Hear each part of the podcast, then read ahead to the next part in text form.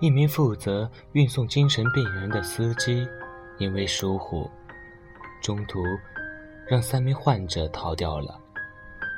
为了不至于丢掉工作，他把车开到一个巴士站，许诺可以免费搭车。最后，他把乘客中的三个人充作患者送进了医院。也许我们关心的不是这个故事，而是想了解这三个人通过什么方式证明自己，从而成功走出精神病院的。格伦贝尔对第一个人的采访说：“当你被关进精神病院时，你想了些什么办法来解救自己呢？”第一个人说：“我想，要想走出去，首先得证明自己没有精神病。那你是怎样证明的？”我说：“地球是圆的，这句话是真理。我想，讲真理的人，总不会被当成是精神病吧？”最后你成功了吗？没有。当我第十四次说出这句话的时候，护理人员就在我的屁股上注射了一针。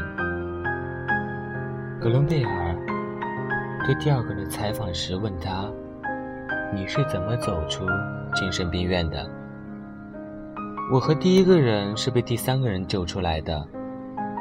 他成功走出精神病院，报了警。当时。你是否想办法逃出去呢？是的，我告诉他们，我是社会学家。我说我知道美国前总统是克林顿，英国前首相是布莱尔。当我说到南太平洋各国领导的时候，他们就给我打了一针，我就再也不敢讲下去了。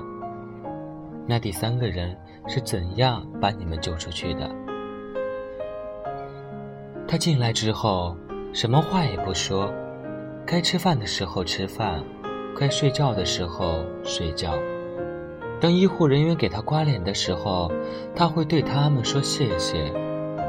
第二十八天的时候，他们就让他出院了。格伦贝尔在评论里发表过这样的感慨：一个正常人想证明自己的正常。是非常困难的。也许，只有不试图去证明自己的人，才称得上是一个正常人。有一个人的留言令人感触颇深：那些用某种方式去证明自己真理在握的人，那些用某种方式证明自己知识丰富的人，包括那些用某种方式。证明自己很有钱的人，都可能被认为是个疯子，只是他们自己不知道罢了。突然想起了前一阵看到的两句话：永远不需要向别人解释你自己，因为喜欢你的人不需要，不喜欢你的人不会相信。